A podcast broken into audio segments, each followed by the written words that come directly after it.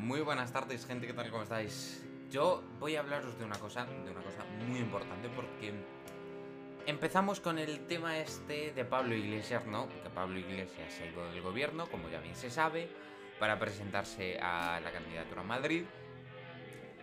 ¿Y qué ha pasado? Pues que Confió Pablo Iglesias en Ione Belarra como ministra de Asuntos Sociales y Yolanda Díaz como vicepresidenta tercera del gobierno. Pues así ha sido. Ione Belarra y Yolanda Díaz, vicepresidentas, dos vicepresidentas de Podemos. No, me he equivocado, una. Y luego está una nueva ministra de Podemos.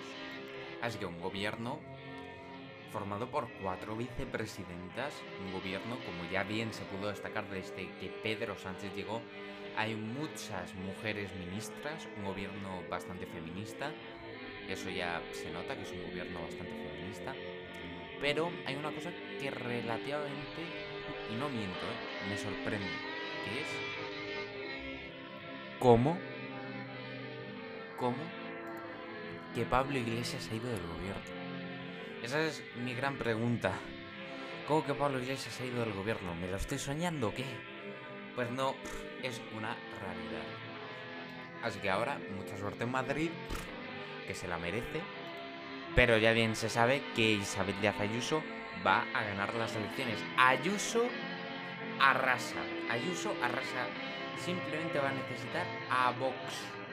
Bueno, Ciudadanos eso que Ciudadanos ha cambiado un poquito de ideas, ¿eh? ha vuelto un poquito al pasado diciendo que con Ayuso pueden pactar. Hombre, una idea pues que a mí, incluso a mí, me ha llamado la atención y yo, que yo me he quedado con la boca abierta. De eso traté en el podcast de ayer. Y bueno, ahora vamos a hablar tema de las elecciones madrileñas dejar un poquito la política nacional y centrarnos en las elecciones madrileñas del próximo 4 de mayo. Según Vox, esto lo dijeron ya hace unos tres días creo, que Pablo Iglesias iba a hacer el ridículo de candidato. Bueno, se ha presentado. Lo que más sorprende es que haya dejado el gobierno. Eso es lo que más sorprende, que haya dejado el gobierno y empieza a dedicarse a la política regional. Pero yo creo que Vox se pasa. Vox tiene el mismo problema que Podemos. El mismo.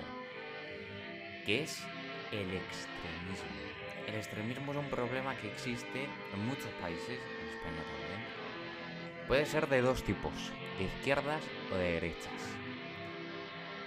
La diferencia es gorda entre los dos. Pero es verdad que Vox, eh, Vox es un partido extremista y muy que se pasa, ¿vale? Muy que, se pasa. Es que Vox y Podemos es lo mismo, partido extremista, son partidos extremistas, pero son absolutamente lo contrario. ¿A qué me refiero con que son lo contrario? Porque Vox quiere una cosa, Vox niega la violencia de género, por ejemplo, y Podemos no la niega.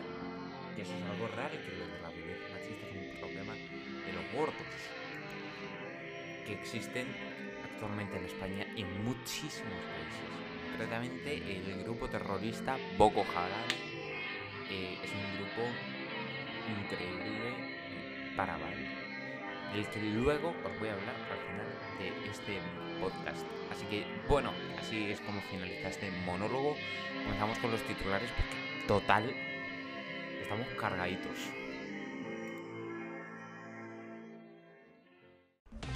Comenzamos los titulares. Bueno, la primera noticia que tenemos es que la OMS vuelve a avisar. La situación en Europa es ahora más preocupante. La institución dependiente de la ONU cree que hay más riesgos por el aumento de movilidad y las reuniones durante los días de Semana Santa. Pide además aumentar la producción de vacunas y reducir las barreras a su administración.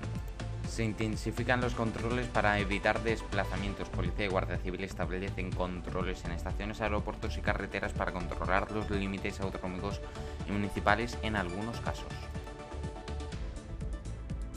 Navarra y Castilla y León cerrarán el interior de los bares por riesgo extremo. Más comunidades aplicarán la recomendación de sanidad de cerrar los interiores de la hostelería cuando la incidencia sea mayor de 150. La comunidad foral lo hará hoy y la castellano-leonesa después de Semana Santa. Rebelión autonómica contra las mascarillas. Cinco comunidades se plantan. La consejera de Salud de Baleares declaró que las mascarillas no serán obligatorias siempre que haya distancia, aunque sin reuniones. Cantabria, Cataluña, Comunidad Valenciana Canarias también se han mostrado en contra de la medida. ING cobrará comisiones y la mascarilla obligatoria siempre. Esto es lo que cambia en abril. Además, cambian las tarifas de la luz y empieza el plazo para presentar una renta especialmente complicada. Update recopila los cambios del mes y empieza hoy para no pillar a la gente desprevenida.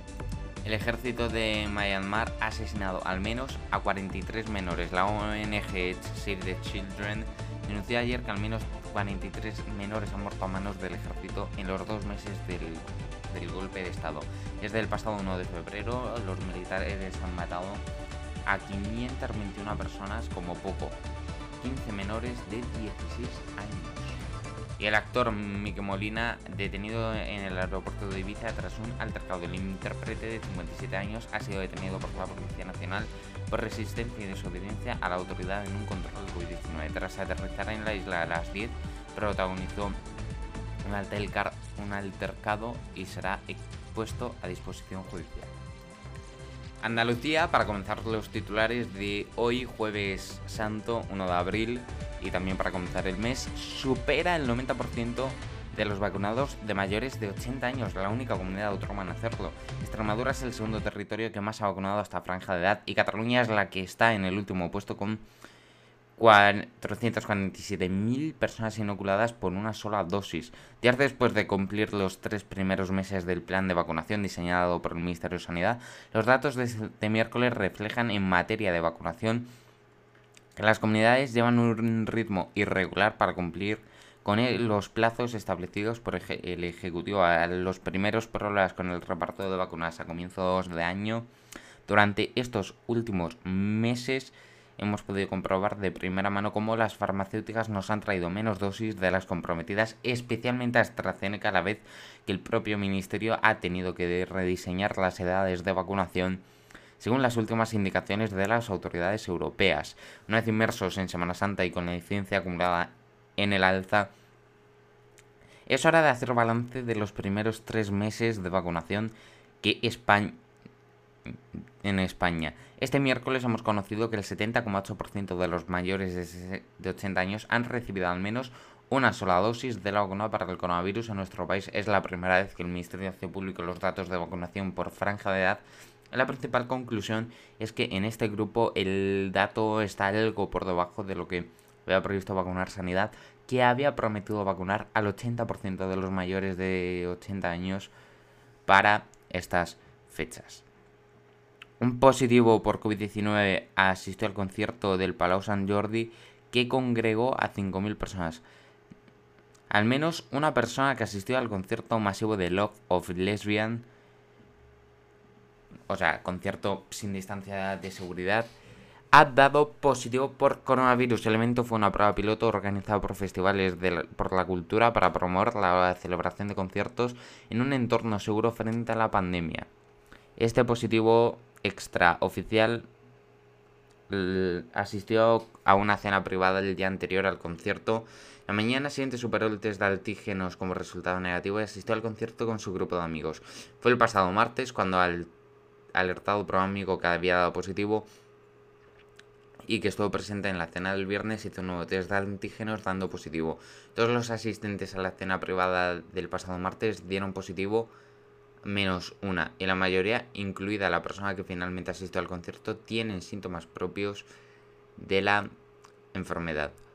5.000 personas asistieron al concierto del Palau Sant Jordi, todas siguieron el, un riguroso protocolo de seguridad en el que además de realizarse un test de antígenos, cedían sus datos para que durante los próximos 15 días la organización pueda monitorizar y detectar los posibles positivos que pueden derivar de este concierto masivo. Pero hay al menos una persona que siendo positivo asistió al concierto pudiendo infectar a todos los presentes. La organización eh, pide prudencia. Si dio negativo en el test, significa que su carga viral no era tal como para tener la capacidad de transmitir el virus. Fuentes de la misma administración indica mm, a la cadena COPE que no se trata de un fallo, insiste en que, en que los protocolos cumplían todas las medidas necesarias. Cabe recordar que el TA, o la prueba de diagnóstico rápido de antígenos del SARS coronavirus 2, cumple unos requisitos mínimos de rendimiento de una sensibilidad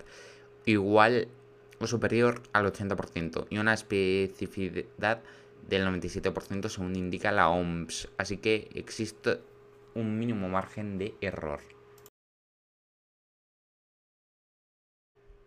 Jueves Santo, comenzamos con el parque. Bueno, donde mm, estoy yo, los parques están precintados, pero el nuestro, el de este podcast, claramente no. Así que comenzamos con el parque. El país, primera portada que tenemos, la del país. Sanidad busca cómo eludir su propia mm, ley de las mascarillas. Mayamar se asoma a la guerra civil. Portada del mundo, Marlaska purgó a Pérez de los Cobos por cumplir con la ley. Podemos y Neurona fabrican su contrato tras las elecciones. Me parece brutal esto que ha pasado con Pérez de los Cobos. En fin, la precariedad llega a los juniors de las fianzas. Portada del periódico Esquerra y Junts atis atisban una investidura de Aragones por San Jordi. Ahora en la portada del diario ABC, la justicia condena a Marlaska por echar a Pérez de los Cobos y ganar en Madrid para llegar a la Moncloa. Increíble. Ahora la portada de La Vanguardia, la presión autonómica obliga a Sanidad a revisar la ley de las mascarillas. Iglesia señala a Yolanda Díaz como nueva líder. Bueno, esa seguramente que vaya a ser la nueva líder de Podemos.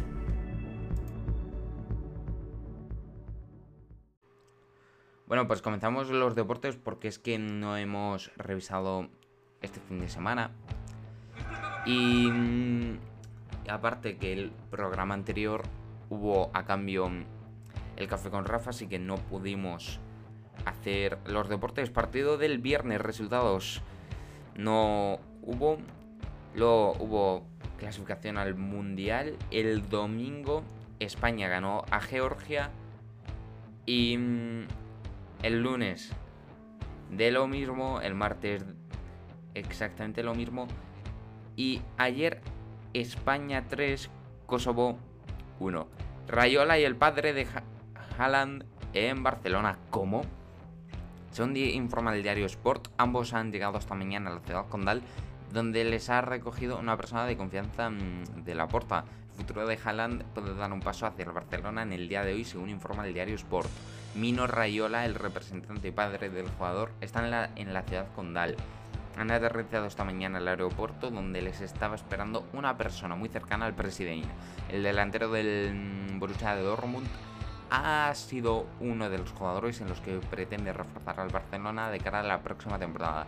Hazard, Haaland, perdón, no Hazard, cuentan con la aprobación tanto del técnico como del presidente del club azulgrana y además es el favorito de Joan Laporta. Hoy vamos a tener un, día más o menos agradable, un día parcialmente nuboso porque vamos a pasar de tener cielos rasos. Ahora mismo yo desde mi ventana estoy viendo que ya los cielos están cubiertos y así van a estar. Vamos a llegar a una temperatura máxima de 22, una temperatura máxima que no está nada mal. 22 grados. Y una mínima de 12, otra temperatura mínima que tampoco está para nada mal. Y mm, puede que lleguemos a tener algo de precipitaciones, aunque no van a ser claramente muy abundantes. Ayer llegamos casi a los 30 grados. Mañana, viernes 2 de abril, vamos a comenzar el día lloviendo.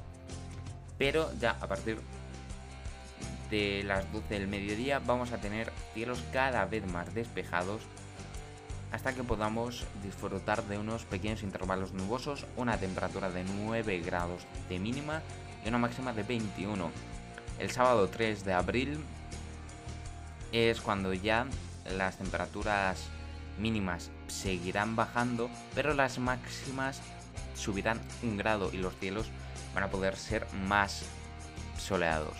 Y el domingo 4 de abril será ya cuando los cielos estén totalmente despejados o a una temperatura tanto máximas como mínimas y así podamos tener un tiempo súper agradable. Y el lunes es cuando ya suben las máximas y llegaremos a 25 grados. Qué ganitas de que llegue el verano. Bueno, pues así es como finaliza este podcast de hoy. Hoy quiero, hoy quiero hablaros, contaros una historia. Contaros una historia de una, una historia claramente inventada. No es una historia real. Inventada por mí. y es una historia consiste en un chaval, en un adolescente que tiene 16 años. Va al instituto, además saca muy buenas notas, saca unas notazas, es de los que mejores notas sacan de toda la clase, porque las notas que sacan son buenísimas. Y aquí es cuando ya llega el problema, porque unos, unos abusones de su clase empiezan a meterse con él. No, no de la misma manera pero unos abusones empiezan a meterse con él, empiezan a insultarlo, empiezan a amenazarlo. Y claro, pues este chico empieza a pasarlo mal, empieza a pasarlo muy mal. Tanto que pasan los meses, unos tres meses así, él ya no puede más. Tanto que mm, él va a consultar a jefatura de estudios la orientación. Pero dicen que aquello es una broma pesada que no se debe de preocupar. Entonces, él sigue harto, no sabe cómo defenderse, está en una enorme depresión, hasta que se le ocurre una mala idea, una carta de suicidio, porque él ya no puede más. Y cuando va a hacer el suicidio, de repente, en el intento de suicidio, se salva. Se salvó. Y mm, cuando despertó, él ya, él no recordaba nada hasta que le empezaron a contar. Pasan los días y él regresa al colegio, tal y tal y tal, siguen metiéndose con él, hasta que él decide ir al psicólogo, decide ir al psicólogo con sus padres, contarles el problema y que el psicólogo les ofrezca alguna ayuda. No el psicólogo del colegio, que decía que aquello era una broma, sino un amigo del psicólogo del colegio, que la ayudó, de verdad. Y le dio una idea bastante buena, decirle a dirección, cosa que no lo hizo, que se están metiendo. Va al día siguiente, se lo cuenta a la directora. ¿Qué hace la directora? Pues le expulsan, a lo, castigan a los abusones, les expulsan unas tres semanas. Ese al más culpable les expulsan unas tres semanas y el mismo día es cuando eh, la propia víctima, ellos sin saberlo, eh, que iban a ser expulsados, el acosador iba a por la víctima, corriendo. La víctima se escondió. Y con la expulsión, esta expulsión le sirvió al muchacho al acosador de que lo que estaba haciendo no estaba para nada bien. No he puesto nunca Foo Fighters para el final del programa, pero hoy van, van a estar ahora mismo Foo Fighters, I'll Stick Around, que disfrutéis de lo que llega Semana Santa.